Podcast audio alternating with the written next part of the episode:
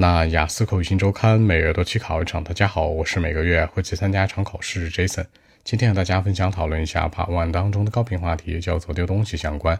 原题这样说的，叫做 Have you ever lost things？过去有丢过东西吗？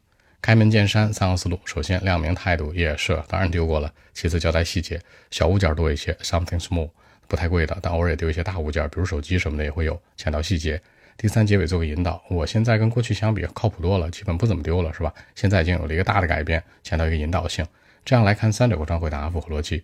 首先亮明态度，其次交代细节，第三结尾做个引导。OK，那我们一起来看一下。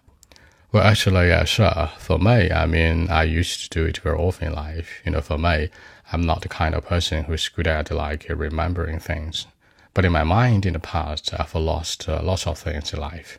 Sometimes something small, sometimes something big or expensive, like a smartphone, for example. But now for me, I mean, things changed. I'm different today, so that's it. 结尾呢，之前做了一个引导，强调说，哎，我现在跟以前大不同了，是吧？基本不会丢东西了，强调现在一改变。考官接下来就会问了，为什么现在不丢了呀？发生什么了，是吧？可以形成更多话题的引导。好，说几个小的细节啊。第一个强调过去常常 used to，第二个擅长 be good at。第三，大物件是吧？一些呃贵的东西啊，something big or expensive。